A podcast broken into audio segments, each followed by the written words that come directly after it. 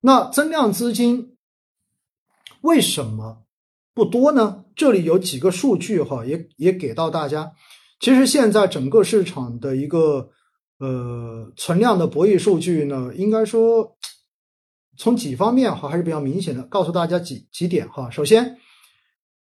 融资就是今年到现在为止的话呢，两融确实是有新增的，所以呢，融资余额是新增了大概八百亿，好加了八百亿到市场，然后 A 股的这些重要股东的减持，刚才说了嘛。有解禁，对不对？减持大概减持了一千零四十四亿，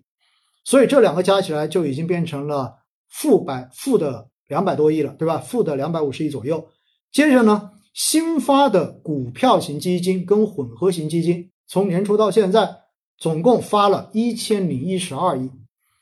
发的并不多哈，到现在为止。那么这里加上之后呢，大概是挣七百多亿，对吧？接下来。IPO 的再融资流出了四千四百一十亿，大家不要忘记，我们已经落地了注册制。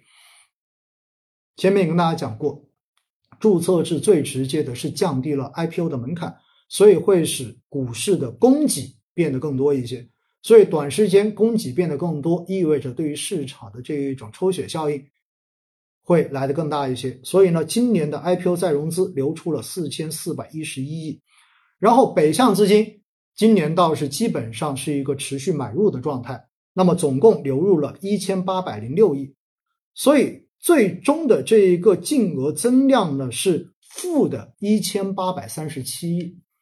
这就是为什么我说市场涨不动的原因，为什么市场会是左手换右手这样的一个过程？因为总体来讲，今年以来的市场的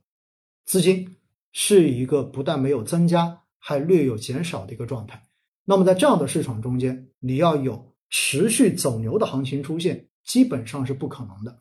后续还需要有更多的政策的刺激，比如说能不能让更多的钱、更多的流动性，然后顺利的从金融体系进入到实体经济，最终的话呢，回到市场中间来。其实这就是未来宽信用政策最需要去考虑解决的问题。